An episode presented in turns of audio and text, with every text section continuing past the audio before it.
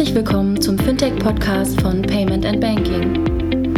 In unserem wöchentlichen Podcast sprechen wir mit interessanten Köpfen aus der Branche über unsere Hauptthemen Fintech, Payment, Banking und Mobile. Hallo und herzlich willkommen zur 138. Ausgabe des Fintech-Podcasts von paymentbanking.com.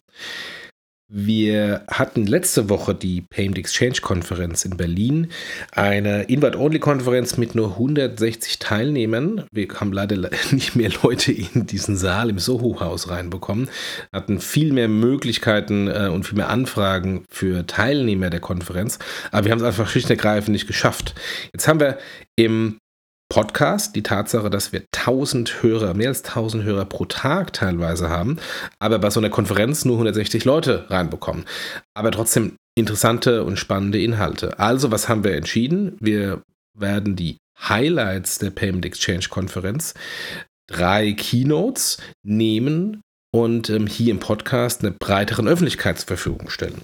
Und insofern wollen wir heute den Anfang machen mit äh, der Keynote von ähm, Konstantin Ewald, genannt Conny Ewald, Partner von Osborne Clark in Köln, der über das juristische Thema Shopping 2.0 eigentlich referiert und ähm, äh, eigentlich seine Kollegen gebeten hat, die rechtlichen Aspekte, die üblich im E-Commerce sind, irgendwelche Tickboxen, AGBs, Zustimmung etc., die nochmal zu hinterfragen und äh, aus Conversion-Gesichtspunkten ähm, zu verbessern.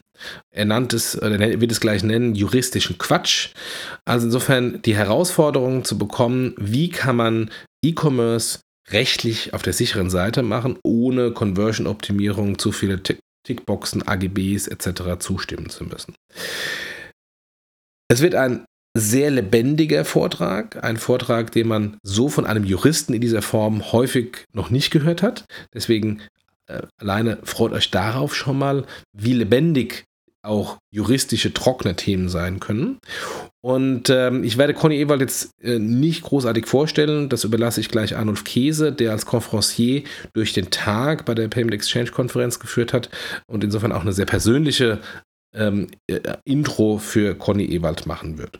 Aber bevor ich erstmal an Arno von dann Conny dann äh, weitergebe, ähm, erst nochmal den Dank an unsere Sponsoren, äh, Arkwright Consulting und SafeDroid. SafeDroid fängt jetzt, ähm, während ihr das hier hört, mit dem eigentlichen ICO-Sale an. Der Pre-Sale war ja ein wahnsinniger Erfolg, nach wenigen Stunden schon ausverkauft. Jetzt fängt der normale ICO an. Äh, wer Interesse hat, ico.safedroid.com. Und Aquad Consulting kennt ihr ja schon von dem Podcast Payment in den Nordics. Äh, wir werden von den Kollegen auch nochmal später ähm, im, im, ähm, in weiteren Podcast-Episoden nochmal einmal was hören. Insofern ähm, hier auch nochmal ein kleiner, kleiner Teaser. Ähm, es wird ein, zwei, bestimmt ein zweiter spannender Podcast. Ähm, aber ähm, jetzt erstmal an äh, Conny Ewald bzw. an Adolf Käse das Wort zum Thema Shopping 2.0 und wie man juristische Tatbestände viel freund konsumentenfreundlicher und conversion-optimierter darstellen kann. Normalerweise, wenn ich morgens ein Meeting mit einem Anwalt habe, gucke ich im Kalender nach, ob ich nicht noch irgendeine Wurzelbehandlung vergessen habe, die ich wahrnehmen muss. Ja? Weil meistens ist ja, wenn man mit Anwälten reden, wird es irgendwie komplizierter, schwieriger und meistens kriegt man was gesagt, was nicht geht, was man nicht darf, was man nicht tun sollte. Und insofern, um euch heute Morgen richtig wach zu kriegen, haben wir ähm, einen Juristen gebeten uns einen Vortrag zu halten über Shopping 2.0. Aber es ist kein normaler Jurist. Es ist Super Conny, wie ich ihn immer liebevoll nenne. Weil Super Conny ist einer der wenigen Anwälte, die einem immer zeigen, was geht, statt nur zu sagen, was man nicht darf. Und die immer einen Weg finden, wie aus einer Krise eine Chance werden kann. Und ich habe das persönlich äh, kennengelernt, äh, ihn kennengelernt und erlebt, als vor vielen, vielen Jahren ähm, er der äh, ja, geistige Vater, der stiftführende Vater der Verträge rund um Giropay war. Und wer sich heute fragt, wie ist eigentlich Giropay konstruiert worden, äh, ist sehr viel aus der Feder dieses jungen Manns geflossen. Konstantin Ewald. Partner von Osborne Clark, die seit über zehn Jahren den falschen Namen haben. Eigentlich heißen die Ewald und Clark, aber die weigern sich, den Namen zu ändern. Er ist deswegen Partner dieser großartigen Kanzlei. Er ist ein großartiger Mensch und ein äh, wirklich genialer Jurist an der Stelle und kurzweilig genug, um ihn jeden Morgen, wenn ich die Wahl habe, statt einer Wurzelbehandlung auszuwählen für einen juristischen Vortrag. Konstantin Ewald.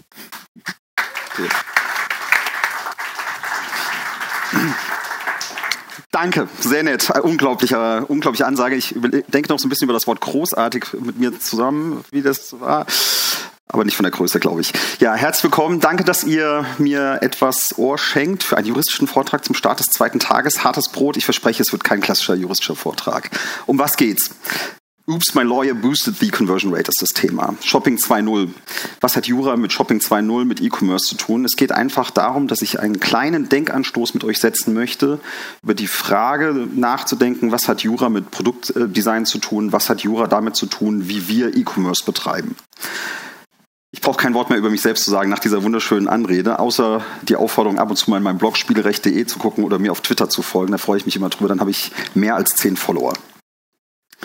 Okay, Aufsatzpunkt ist also, E-Commerce ist nicht mehr sexy. Stimmt natürlich nicht. Wir lieben alle E-Commerce und, und meine ganz persönliche Faszination dient dem E-Commerce beruflich seit 20 Jahren von der juristischen Seite. Aber E-Commerce bei euch in Deutschland und in Europa ist nicht mehr sexy, war die Aussage von vielen, vielen internationalen Mandanten, speziell aus den USA und Asien, die ich so berate, die konfrontiert mit der Frage, wie mache ich Business, E-Commerce-Business in Europa, schier verzweifeln über die Hürden, die wir aus rechtlicher Sicht aufbauen. Und das hat bei uns in der Kanzlei dazu geführt, dass wir gesagt haben, Warum nehmen wir eigentlich für uns in Anspruch, dass all das, was wir denen immer erzählen, was gemacht werden muss, ähm, um vernünftig rechtlich E-Commerce abzusichern, Tickboxen setzen, AGB mit 200 Seiten, Datenschutzerklärung mit 200 Seiten, E-Mails senden, Opt-ins, Opt-outs und was wir da alle kennenlernen und was euch alle in eurem täglichen Leben betrifft, Warum nehmen wir eigentlich für uns in Anspruch, dass das alles so uneingeschränkt richtig ist? Lasst uns doch mal über E-Commerce aus rechtlicher Sicht in unsere Beratung unserer Mandanten, wie man E-Commerce ohne Störfeuer macht, Conversion Rate optimiert, orientiert, neu nachdenken. Und ich habe mein Team einfach aufgefordert, sich in einem Workshop zusammenzusetzen und zu sagen, wir löschen mal alles von der Festplatte, was wir Juristen über Jahre gelernt haben, was wir unseren Mandanten erzählen als personifizierter Bedanken, Bedenkenträger und das mal umzukehren und zu sagen, was können wir eigentlich machen in diesem ganzen Prozess, um dem Mandanten zu helfen, Prozessabläufe mobile und online so zu optimieren, dass unser Jura-Quatsch nicht die Conversion Rate ständig negativ beeinträchtigt. Und da geht was. Da geht viel mehr, als wir denken. Und das ist so der Denkanstoß, den ich euch heute mitgeben möchte, darüber nachzudenken, welchen Impact haben juristisch bedingte Abläufe im Online-Commerce, egal ob mobile oder, oder Web, man muss es differenziert betrachten. Und was können wir tun, um frisch darüber nachzudenken und trotzdem rechtssicher vorzugehen? Weil am Ende des Tages Jura machen wir deshalb, um, um rechtliche Risiken zu minimieren. Oder ist ja erstmal nichts auszusetzen. E-Commerce ist also mit anderen Worten deshalb so unsexy geworden, weil wir, wenn wir das mal kritisch reflektieren aus juristischer Sicht, seit Jahren eine immense und aus meiner Sicht totale Überregulierung erleben. Die Headlines, die ich euch hier zusammengestellt habe, sind alles echte äh, ähm, Headlines, keine Fake News und äh, sie betreffen immer ein Jahr und ihr könnt es einfach mal durchgehen bis rechts oben. Ähm, Januar 2018, genau da ist es, ähm, Verbot von Aufschlägen auf bestimmte Zahlungsarten, passt schön hier ins Thema rein. Ähm, jedes Jahr treiben wir auf nationaler und EU-Ebene eine neue Regulation, Regulierungssau durchs Dorf, die dazu führt, dass der ganze E-Commerce-Ablauf online und Web immer komplizierter wird. Die ganzen Tickboxen, die ganzen Informationstexte, die, die Verpflichtungen, E-Mails zu senden mit irgendwelchen sperrigen PDF-Anhängen dran, die in irgendwelchen Spam-Filtern landen, all das, was ihr viel besser kennt als ich und was äh, im Prinzip diesen ganzen Ablauf so hakelig macht und so, so, so vorgibt. Was führt, zu was führt das? Das führt dazu, dass E-Commerce teilweise so aussieht. Wir sind auch echte, echte Beispiele. Ähm, der ähm, Screen oben eingefügt ist aus dem ähm, Mobile Ticketing entnommen, von einem durchaus äh, guten, äh, im E-Commerce erfolgreichen Mobile Ticketing Anbieter, der dem Kunden beim Kauf eines Mobile Tickets, am besten wenn der Kontrolleur vor einem steht und sagt, gib mir dein 60 Euro Entgelt für eine illegale Fahrt, er versucht noch dieses letzte Mobile Ticket sich zu kaufen, ja, sagt jetzt, klick klick doch bitte noch drei Checkboxen ab und lest noch die Legal-Texte. Das unten ähm, ganz ähnlich, rechts ähm, ähm, die charmanten fünf Tickboxen äh, mit irgendwelchen verlinkten Texten von Samsung, wo man doch eigentlich sagen sollte, die sollten doch mobile irgendwie können. Ja? Ähm, und so stellt sich das dar. Und ihr kennt das alle und ihr kennt das aus euren Diskussionen intern. Wenn ihr darum kämpft, ähm, mit euren Legal-Leuten intern, mit euren externen Beratern E-Commerce cool zu machen, Mobile Curse cool zu machen, eine coole Customer Journey zu machen, dass spätestens der Jurist dann irgendwann sagt, nein, hier brauche ich noch das und ich brauche noch das und das und das und das. Und das ist wirklich nicht mehr sexy, finde ich. Und dann zu einem Überfluss, wenn man also in diesem durchregulierten Rahmen sich bewegt und das alles so kennengelernt hat und fast schon diese, diese Pain als normal annimmt, dann bilden sich zu allem Überfluss noch Urban Legal Legends. Und welche sind es so, um, um so ein paar herauszugreifen? Das Thema ist in Wahrheit viel komplexer. Meine Lieblings-Urban Legend ist natürlich die hier was Juristen schreiben, kann nicht verständlich sein. Ja, das ist ein, ein, ein Dogma. Ja, wir haben die Aufgabe, komplizierte Texte euch zu präsentieren, die keiner versteht, weil dann sind wir cool. Ja, dann, dann sichern wir unserem Mandanten einen rechtlichen Vorteil. Was für ein Schwachsinn. Ja, aber das ist das, wie, wie wir Juristen ausgebildet sind und groß werden. Ja. Zweitens, und da kommen wir schon ein bisschen in die Themen rein, ihr kennt das gute alte Widerrufsrecht, was wir beim Schuhkauf bei Zalando kennengelernt haben und dann sich in allen Facetten durchzieht. Das muss immer mit einer Tickbox bestätigt werden. Den ersten Break schon, ja, äh, ich habe das Widerrufsrecht zur Kenntnis genommen oder ich verzichte auf mein Widerrufsrecht. Und jeder, der sich mit ähm, ähm Conversion Rate Optimierung auseinandersetzt, weiß, was es für einen negativen Impact haben kann, ähm, jede äh, Tickbox in diesem Prozess. Genauso die gute alte Newsletter-Einwilligung, die unendlichen Diskussionen, Opt-in, Opt out und wie man das macht, kennt ihr alle. Datenschutzerklärungen, die abgeklickt werden, AGBs, die abgeklickt werden. Und so werden diese ganzen Tickbox-Ungetüme aufgebaut, die ich euch in dem Screen zuvor gezeigt habe. Und nochmal, das kann sich nicht gut anfühlen, das kann nicht gewollt sein. Und wir müssen gemeinsam nachdenken beim Produktdesign und ähm, als Juristen, wie können wir dagegen angehen? Was ist wirklich zwingend notwendig? Und was kann man vielleicht so geschickt an Überlegungen anstellen, um diese Hiccups zu reduzieren? Als wir uns dann angefangen haben, diesem Thema zu beschäftigen, haben wir uns gefragt, ist eigentlich unsere These richtig, dass all dieser ähm, Kram, den wir hier präsentieren, wirklich so negativen, so negativen Impact auf die, auf die Conversion Rate hat? Oder ist es eigentlich schon gelerntes Verhalten, was die Kunden äh, gar nicht mehr ähm, so als störend wahrnehmen?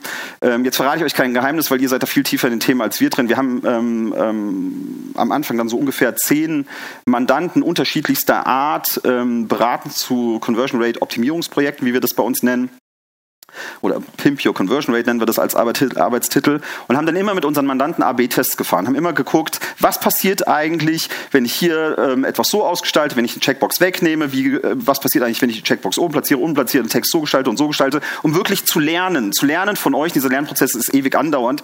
Wir lernen nie aus und ihr wisst alle viel, viel mehr darüber als ich. Und es ist natürlich so, dass ähm, jede Checkbox, die ich präsentiere, jeder ungeschickte Legal Text, den ich präsentiere, zu einem ganz, ganz massiven Impact führt, äh, Negativ-Impact führt auf die Conversion Rate. Also die These war richtig.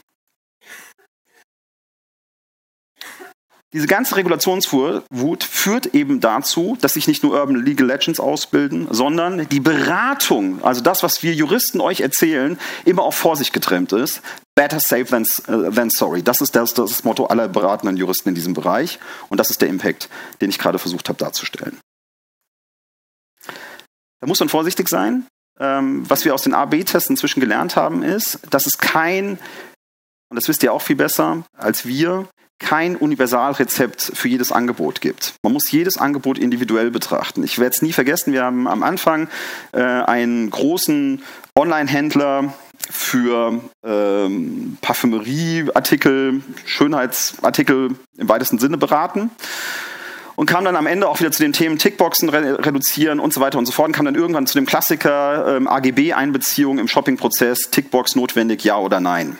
Und zwar eine nicht voraktivierte Tickbox, sondern muss der Kunde aktivieren. Und ich habe gesagt, komm, das Erste, was du rausstreichen kannst, um ein Ergebnis vorwegzunehmen, streich das raus.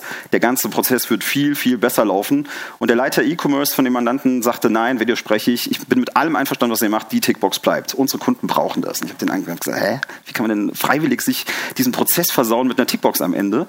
Dann haben wir AB-Test gefahren, er hatte recht. Ja? Seine Kunden, er kannte seine Kunden so gut, äh, brauchten dieses Setzen am Ende des Prozesses, eine ältere Kundschaft, um nochmal so einen gewissen Akt, offiziellen Akt des Vertragsschlusses zu zelebrieren, Vertrauen zu schöpfen. Und das Wegnehmen der Tickbox hat die Kunden nachweisbar eher verunsichert oder andersrum gewendet. Jedenfalls war es so, die Tickbox hat überhaupt gar keinen negativen Impact auf ähm, die Conversion Rate gehabt. In allen anderen Fällen ist das regelmäßig anders und je digitaler das Produkt ist, was ich vertreibe, umso wichtiger ist es, oder je digitaler der Onboarding-Prozess eines Produktes ist, umso wichtiger ist es, diese ganzen Hiccups möglichst zu vermeiden. Das kann man so als Grundregel vielleicht sagen, aber muss jedes Produkt und jede Anwendung auch zwischen Mobile und Online ähm, differenziert betrachten. Unserer Erfahrung nach jedenfalls, aber wir sind nur Anwälte. Also, muss das sein. Und ich möchte einfach ein paar Themen rausgreifen, die so schön plakativ sind, die jeder so versteht. Das gute Thema AGB oder wenn ich einen Payment-Dienst habe, Nutzungsbedingungen. Wir können dem Kind Namen nennen, wie wir wollen. Es geht um die Regelwerke, die einen Vertrag rechtlich näher ausgestalten. Elementar wichtig. Ausgangspunkt für uns Juristen ist schon mal, wir müssen AGB unverständlich formulieren, wie ich vorhin gesagt habe, und ellenlang. Das hat auch einen guten Grund, weil wir so ausgebildet werden, dass es diese sieben Millionen Vorschriften in unserem gelernten AGB-Gesetz gibt, die ein ganz, ganz enges Korsett setzen, was geht und was nicht geht. Und allein um diese ganzen Krempel, der hier in klein, bewusst kleingedruckt abgedruckt ist, mal zu lesen, braucht man schon Stunden. Und dann will ich es als, als Jurist ja auch anwenden. Ja, ich verkaufe ja Zeit als Jurist, also muss ich auch lange Texte schreiben, sonst kann ich mein Dasein nicht rechtfertigen. Ja? Nein, das ist natürlich Quatsch. Best Practice ist, bei der Formulierung von AGB darüber nachzudenken, wie präsentiere ich diese AGB allein schon inhaltlich dem Kunden. Je kürzer, desto besser. Jetzt ist es leicht gesagt, weil E-Commerce 2.0 bedeutet auch häufig extrem komplexe Geschäftsmodelle in die Online-Welt zu tragen. Und bei extrem komplexen Geschäftsmodellen habe ich auch einen gewissen Regelbedarf. Selbst wenn ich jemand bin, der mal kapiert hat, Länge schlägt nicht Qualität. Aber auch dann habe ich natürlich die Möglichkeiten, Dinge anders zu präsentieren. Und ein paar Praxisbeispiele haben wir hier mal gezeigt.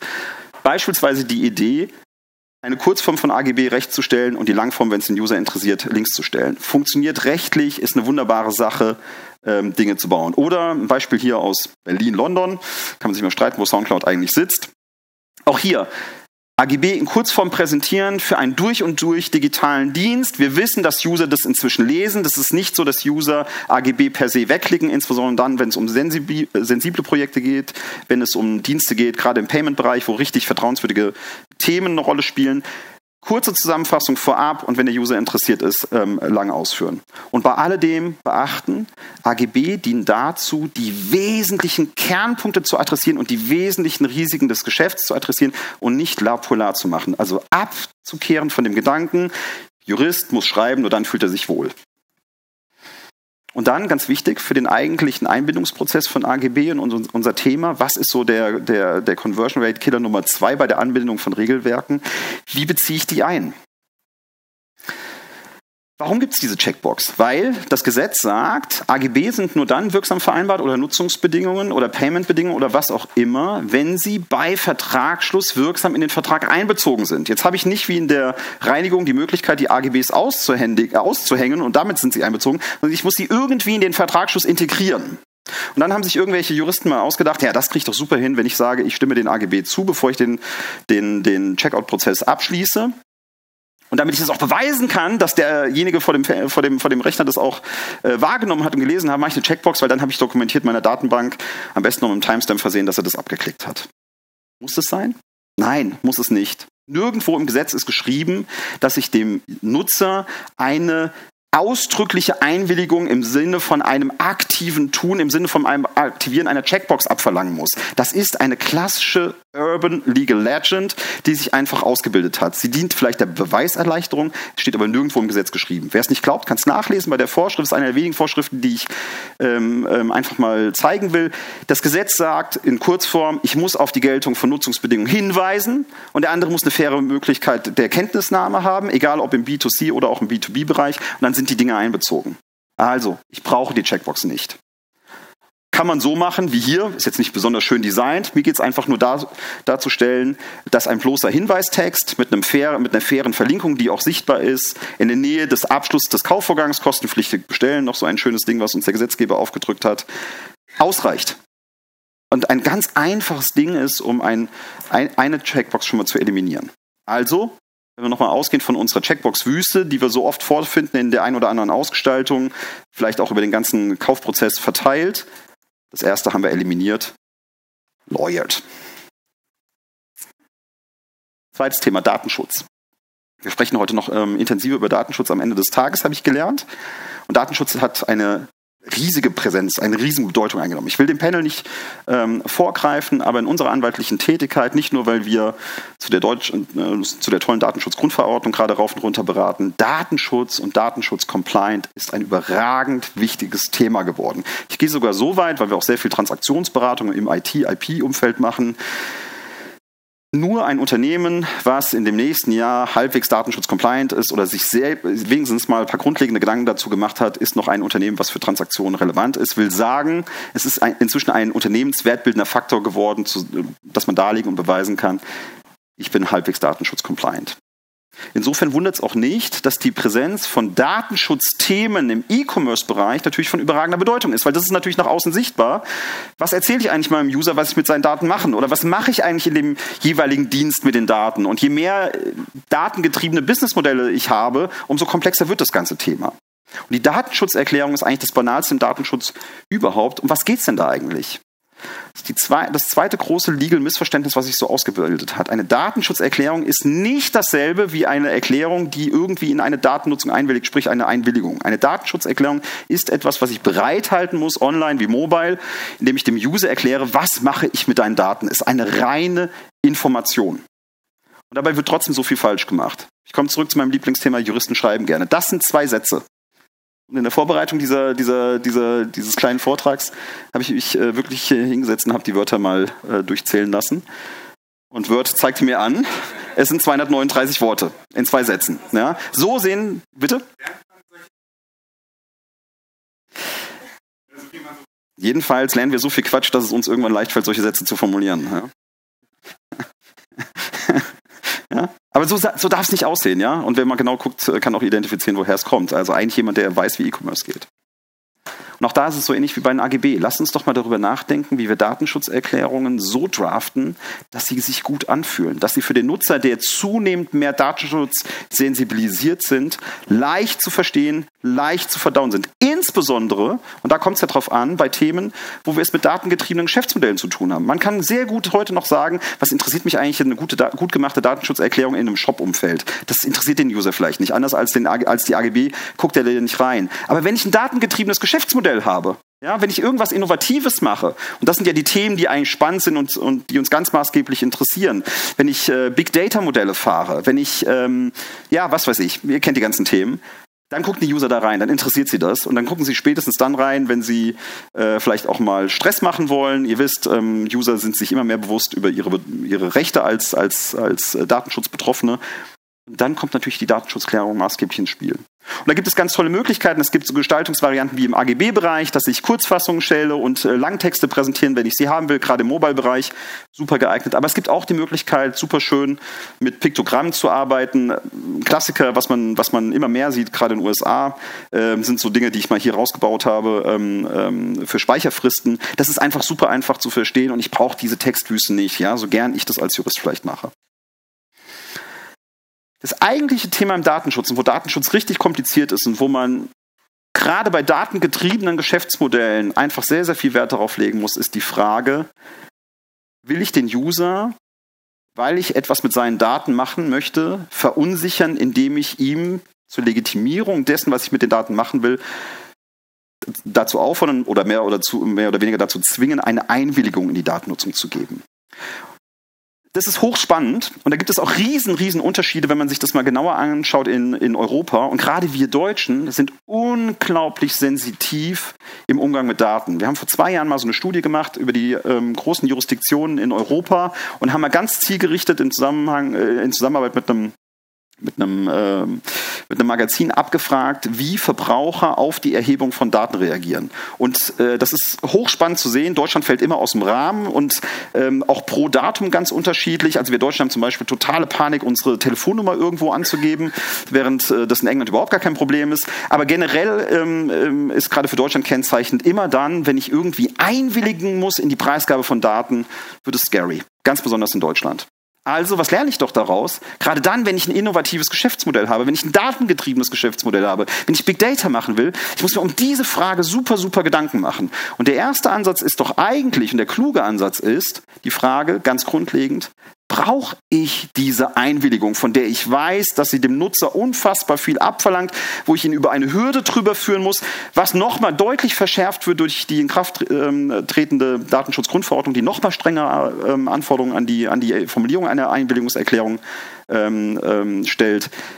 Brauche ich das wirklich? Und dazu muss ich ein bisschen Datenschutz kapieren. Ja? Und Datenschutz ist eigentlich super einfach kapieren. Das ist der einzige Satz, den ihr als, als Nicht-Juristen zum Datenschutz wissen müsst. Datenschutz in Deutschland schon immer und zukünftig auch in Europa. Wir haben es also geschafft. Juhu, funktioniert so.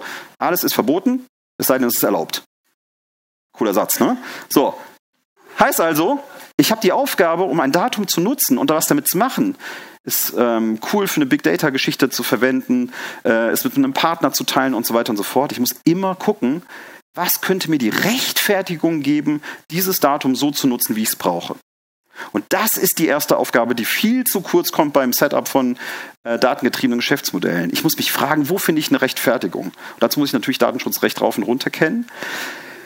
Aber es gibt diese Möglichkeiten. Es gibt nämlich einfach gesetzliche Erlaubnistatbestände, auf die ich mich zurückziehen kann, wenn ich denn meinen Dienst durchdenke und entsprechend darauf abstelle. Und eine der ganz, ganz wesentlichen Erlaubnistatbestände, ich habe die alten BDSG-Normen, weil sie noch im Moment die maßgeblich sind, aufgeführt, aber es spielt keine Rolle, es geht auch mehr um den allgemeinen Gedanken dahinter. Eine der ganz wesentlichen Erlaubnisnormen ist, wenn ich ein Datum brauche zur Vertragserfüllung, brauche ich nicht über Einwilligung nachzudenken und so weiter und so fort. Was bedeutet das, wenn ich das jetzt mal zu Ende denke? Wenn ich meine AG AGB, Nutzungsbedingungen und Verträge so passgenau schreibe, dass ich deutlich machen kann, diese Daten brauche ich zwingend, um meinen Dienst so zu erbringen, wie der Nutzer ihn haben will, kann ich möglicherweise auf die Erlaubnisnorm gehen, ohne über diese Hürde der Einwilligung zu gehen eine kurze, kurze Sekunde äh, sacken lassen. Weil wenn man das mit der heutigen Wirklichkeit mal matcht, ist es so, entweder wird es ignoriert, keine gute Idee äh, ab Mai, wo wir ganz drastische Bußgelder für Datenschutzverstöße erleben werden, wo wir einfach gewandelte Datenschutzzeiten haben. Wir werden es heute noch, äh, Nachmittag noch diskutieren. Oder, viel schlimmer, ich versuche, ohne nachzudenken oder ohne das Fruchtbarmachen von solchen Erlaubnistatbeständen oder dem sorgfältigen Nachdenken darüber, wie ich mein Geschäftsmodell so modellieren kann, dass es auch datenschutzrechtlich passt, ist mit der Einwilligung zu lösen. Und diese Einwilligung nach allen AB-Tests, die wir ausgewertet haben, nach allen Themen, die wir gemacht haben, jetzt schon in ihrer softeren Ausprägung und nach der DSGVO in der verschärften Ausprägung umso mehr, ist der Conversion Rate Killer Nummer eins. Jeder, der mit datengetriebenen Geschäftsmodellen zu tun hat und schon mal so eine Einwilligungserklärung versucht hat, mit seinem Juristen abzustimmen und zu präsentieren, gerade im Mobile-Bereich, noch schlimmer als im Online-Bereich, kennt diese Themen. An der Stelle gehen die User nicht mehr mit und, und brechen ab. Also, ganz nebenbei, ihr habt es schon gemerkt, dieser Satz, den man überall liest, ich stimme den Datenschutzbedingungen zu, ist sowieso Schwachsinn, weil ich stimme, ich willige höchstens ein. Die Datenschutzbedingungen, die Datenschutzbedingungen, die stehen einfach auf der Website, sind eine Information. Also das ist einfach auch per se schon mal, schon mal blöd, aber einer dieser vielen Urban Legal Legends, die sich einfach so ausgebildet haben, die wir damit eliminiert haben. Lawyered. Okay, Nächstes Thema, Widerrufsbelehrung. Das Thema, was wir alle gelernt haben, äh, dank äh, Millionen von Verbraucherschutzverfahren, die gute alte Widerrufsbelehrung und äh, dieser, dieser, äh, diese unendlichen Diskussionen, wie die ausgestalten muss. Kurz gesagt, ohne euch mit Details langweilen zu wollen, ähm, das Widerrufsrecht ist eben ein fundamentales Verbraucherschutzrecht. Das findet nur im B2C-Bereich Anwendung, nicht im B2B-Bereich was elementar wichtig ist, was extrem formalisiert ist und jeder, der so eine Widerrufsbelehrung schon mal gestaltet hat für seinen Dienst und versucht hat, ihn im, im eigenen Dienst unterzubringen, kennt das, ist ein unendlich langer, formalisierter Text. Blöderweise ist es so, dass jeder Versuch, davon abzuweichen, es cool zu machen, scheitert, weil es unglaublich rechtliche Nachteile hat. Also wir kommen nicht drum rum um diese Widerrufsbelehrung. Und die wandelt sich jedes Jahr wieder. Und irgendwie muss man sie halt unterbringen. Heißt, ich, es, ist, es ist eben gegeben. Der erste Punkt, das zu vermeiden, ist die Erkenntnis, brauche ich sie überhaupt? Und auch da gibt es so ein, eine Legal Legend, die sagt, ich brauche sie immer, egal bei jedem Vertrag. Stimmt aber nicht. Wir haben im deutschen Recht eine Vorschrift, die sagt, nur bei entgeltlichen Verträgen brauche ich das. Aber nicht jeder Vertrag, gerade bei datengetriebenen Geschäftsmodellen, wo ich eine ganz andere Form der Monetarisierung habe, ist unbedingt entgeltlich. Oder ist jedenfalls zu Beginn der Inanspruchnahme eines Dienstes entgeltlich. Viele Verträge sind unentgeltlich. Vielleicht kann ich ja auch darüber nachdenken, denkt mal darüber nach, über Freemium-Angebote und all die Möglichkeiten, die ich dort habe, den Dienst zum Onboarding möglichst vieler User in seinen Grundfunktionalitäten unentgeltlich anzubieten, um den User erstmal für mich zu gewinnen und dann zu monetarisieren und entgeltlich zu stellen, dann habe ich, mit ich immer noch Zeit, das Widerrufsrecht einzuführen, aber nicht zu Beginn. Also das sorgfältige Nachdenken darüber, ob ich wirklich die Widerrufsbelehrung am Anfang brauche, ob ich wirklich meinen Dienst von Beginn an entgeltlich stellen muss oder ob es nicht Mischmodelle gibt, dass ich den User onboarde in einer unentgeltlichen Variante und ihn dann konvertiere zu einem zahlenden User und dann erst auch die Widerrufsbelehrung in den Prozess einführe, weil auch die Widerrufsbelehrung und das Widerrufsrecht oder gar der Verzicht auf das Widerrufsrecht, kommt gleich drauf, ist ein weiterer großer, weitere große Hürde für ein smoothes ähm, User-Onboarding. Was aber in jedem Fall so ist, wenn ich eine Widerrufsbelehrung brauche und das Widerrufsrecht eben habe und damit umgehen muss, wie mache ich es denn dann am besten? Und auch da ist es so, dass es immer noch diese, diese verbreitete Ansicht gibt, ich muss über dieses Widerrufsrecht in sperrigen, langen Worten, mindestens auf fünf Zeilen oder länger, in dem ganzen Checkout-Prozess belehren. Das ist Quatsch. Das ist Quatsch, das ist nicht erforderlich. Ich kann es sogar in die AGB setzen und damit in ein Regelwerk passen, wo es eigentlich ganz gut hingehört. Ich muss es vernünftig verlinken und der User muss im, im, im Checkout-Prozess durch einen einfachen Klick dorthin geleitet werden, aber das kriegt man ja technisch hin. Das zweite große Thema ist, ich brauche eine Checkbox. Das haben die Verbraucherschutzverbände uns irgendwie ähm, durch unendliche viele Klagen versucht ins Gehirn zu hämmern und dann kommt wieder better safe than sorry. Ja, dann machen wir das halt. Ja, lieber machen wir eine Checkbox, dann können uns die Verbraucherschützer nichts mehr anhaben, um die Widerrufsbelehrung eben abklicken zu lassen. Genauso wie den AGB, genauso wie im Datenschutz. Es ist Quatsch. Es steht nirgendwo geschrieben, dass ich das brauche. Auch hier ist es wieder so, ich muss eine faire Möglichkeit der Kenntnisnahme haben und muss fair darauf hinweisen. Das heißt, ich habe einen Text, ich habe die Widerrufsbelehrung zur Kenntnis genommen, die Widerrufsbelehrung ist verlinkt, klicke ich auf den Link, führt es mich zu diesem standardisierten Text. Das reicht. Aber es ist nicht erforderlich, hier eine Checkbox zu setzen. Kommen zurück auf das alte, zugegebenermaßen designtechnisch schöne Beispiel, darauf kommt es mir auch nicht an, sondern einfach auf eine gute Form, wie man es einbinden kann. Hier findest du die Einzelheiten zum Widerrufsrecht, da ist keine Checkbox, da ist gar nichts. Das Einzige, was ich an User-Aktionen habe, ist ähm, Klicken des Bestellbuttons und sowohl AGB wie auch die Belehrung zum Widerrufsrecht sind wirksam in den Vertrag einbezogen. Spezialthema ist folgendes. Jeder, der, der digitalen Content vertreibt, empfindet dieses Widerrufsrecht als Pain. Ja? Ich vertreibe eine App, ich habe einen Videostreaming-Dienst, ich habe ein Online-Spiel, also einen Dienst, den der User in dem Moment, wo er sich registriert, sofort in Anspruch nehmen möchte. Wenn ich dann über das Widerrufsrecht belehren muss, ist das schon ein komischer Hiccup und der passt nicht. Und wie gehe ich damit eigentlich um? Ja, der User fängt an zu spielen, der User fängt an, das Video zu schauen, der User lädt sich was runter, der User nimmt die App in Anspruch und erklärt dann irgendwann das Widerrufsrecht. Was ist denn dann eigentlich mit der Zeit, wo er das, wo er das genutzt hat? Ja, also bin ich mit der Frage auseinandergesetzt, kann ich in diesen Situationen möglicherweise den User rechtswirksam dazu auffordern, auf sein Widerrufsrecht zu verzichten? Geht. Hat der Gesetzgeber gesehen. Blöd ist allerdings, dass keiner weiß, wie er es eigentlich machen muss. Ihr kennt diesen Satz, den haben wir auch alle gelernt. Jeder, der bei Netflix ist oder bei, bei, bei Maxdome oder, oder, oder sonstige digitale Angebote angenommen hat, der kennt diesen Satz. Mit Klick auf den So und so Button äh, verzichte ich auf mein Widerrufsrecht, weil ich die Leistung sofort in Anspruch nehmen möchte. Das ist so gesetzlich terminiert. Eigentlich formuliert man es noch umständlich, aber so ungefähr würde es gehen. Da tut sich eine ganze Menge und darauf möchte ich euch einfach aufmerksam machen. Das ist etwas, was die Verbraucherschützer nicht wollen und was sie gerade massenweise attackieren. Neues Thema gerade aktuell. Die sagen, das kann so nicht sein. Ja, wir wollen daran festhalten, die User Experience in Deutschland und Europa muss umständlich sein. Ja, ihr könnt es nicht machen, dass ihr mit dem Erwerbsvorgang jetzt Film gucken, jetzt App in Anspruch nehmen, jetzt online spielen, einen Verzicht erklärt, sondern es muss so eine Zwei-Klick-Lösung sein. Du sagst, ich kaufe den Film und dann wird nochmal äh, eine Checkbox abgefragt. Ähm, wo ich verzichte. Ganz aktuelles Thema, also wenn solche Sachen für euch im digitalen Bereich für euch eine Rolle spielen, denkt drüber nach und, und beschäftigt euch damit, achtet darauf. Es ist eine ziemlich, ziemlich eine breite Kampagne, die da läuft. Und auch da muss man natürlich dann wieder nachdenken, wie kann ich es eigentlich besser machen? Ja? Und die Erkenntnis ist eigentlich, dass wenn man mal für sich kritisch auswertet, wie viel User bei digitalen Angeboten denn tatsächlich das Widerrufsrecht dann auch ausüben, meistens die Erkenntnis jedenfalls meiner Mandanten ist, verschwindend gering. Das macht eigentlich gar keiner. Vielleicht kann ich sogar darauf verzichten, dieses mühsame, diese mühsame Widerrufsverzichtserklärung abzuverlangen, was aber im Moment ein ganz gelerntes, geübtes Verhalten im E-Commerce in Europa ist bei digitalen Angeboten. Aber es ist nicht sorgfältig nachgedacht, weil es sich nicht, weil es nicht gekoppelt ist mit dem tatsächlichen Verhalten der User. Oder wenn man ähm, in-game, In-App-Purchase-Konzepte fährt, also Freemium-Konzepte, wo ich dann monetarisiere durch den Erwerb von digitalen Gütern, und bin eher im Mikrotransaktionsbereich unterwegs.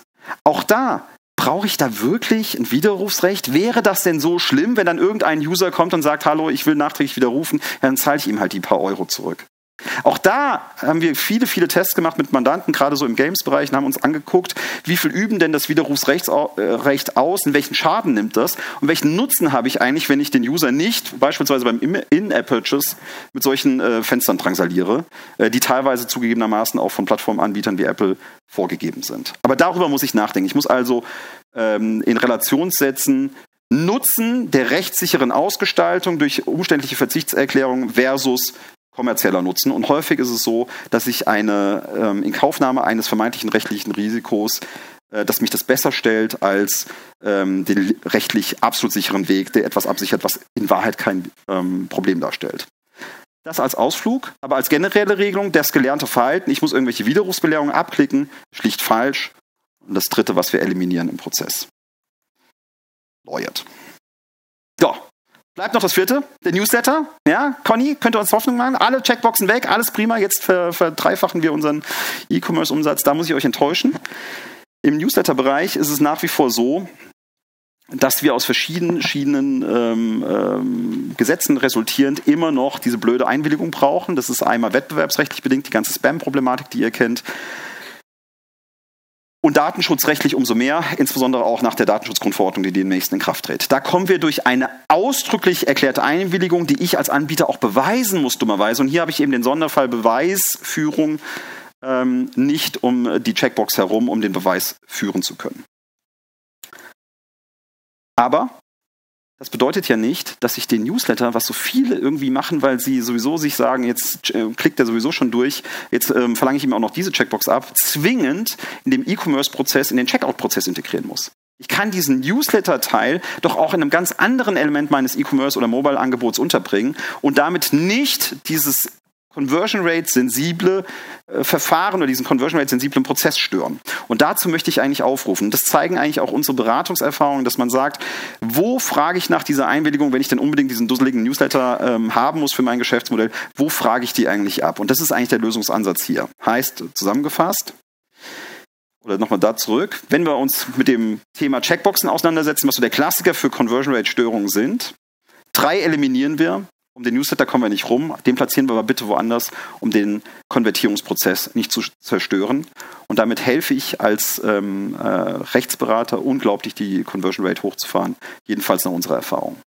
Zusammengefasst, wenn wir uns um Conversion Rate Optimierung aus rechtlicher Sicht kümmern und wenn wir anerkennen, dass diese, diese rechtlichen Vorgaben Störfaktoren sind, aber ich auch mit ihnen umgehen muss, weil der gesamte Prozess des Kaufens mobile und online eben rechtlich sehr, sehr stark bestimmt ist, dann gehe ich am besten durch folgende Punkte. Checkboxen als der Klassiker der Conversion Rate ähm, ähm, Beeinflussung kritisch hinterfragen und weitgehend eliminieren, wie ich es hier exemplarisch fortgeführt habe, sich um die Texte kümmern und weitere Conversion Rate Killer. Es gibt vieles, vieles mehr, was ich aus Vereinfachungsgründen spare. Also unsere interne Checkbox hat so ungefähr 50 Punkte, die wir da abhaken sich Mühe geben bei der Gestaltung von AGB und Datenschutz, wie, wie dargestellt, Handlungsoptionen in der Ausgestaltung abstimmen, ohne irgendwie an, an Rechtssicherheit zu verlieren und in dem ganzen Prozess, und das ist ganz, ganz wichtig, dass wir diese, das AB-Testing nicht nur unter Produktdesign-Gesichtspunkten sehen, sondern auch unter dem Gesichtspunkt sehen, ist der ganze legal äh, determinierte Flow optimal ausgestaltet, dieses AB-Testing fahren, um zu gucken, welche Auswirkungen, welchen Impact hat es, wenn ich einzelne Dinge wegnehme. Und dann habe ich ähm, ein, ein, gutes Ergebnis und ähm, hoffentlich eine Optimierung dessen, was ich eigentlich erreichen will, nämlich eine gute Optimierung meiner Conversion Rate. Soweit so klar als erster Input. Ich danke euch für die Aufmerksamkeit.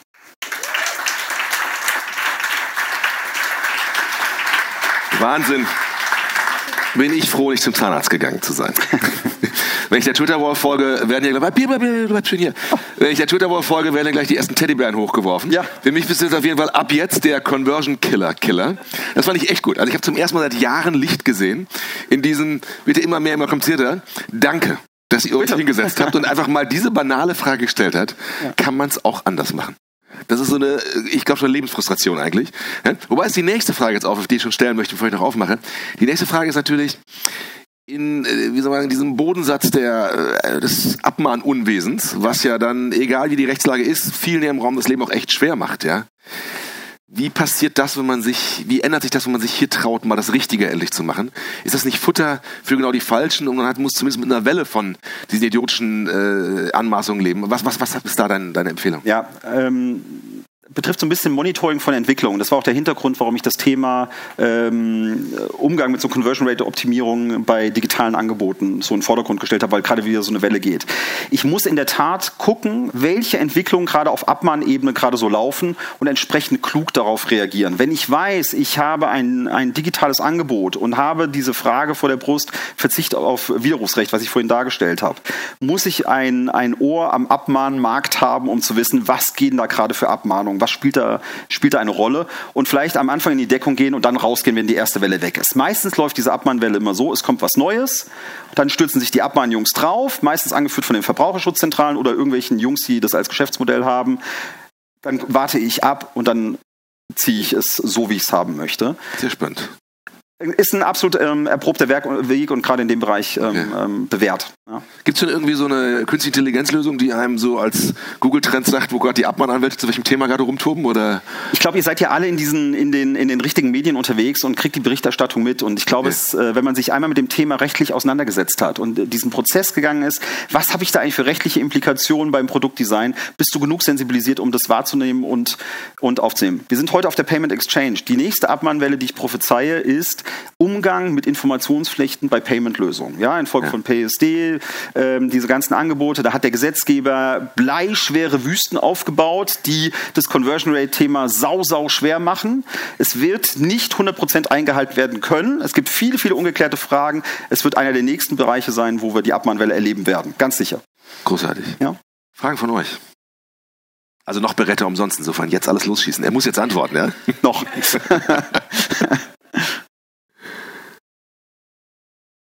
Bitte. Äh, Mikro, eine Sekunde. Jetzt.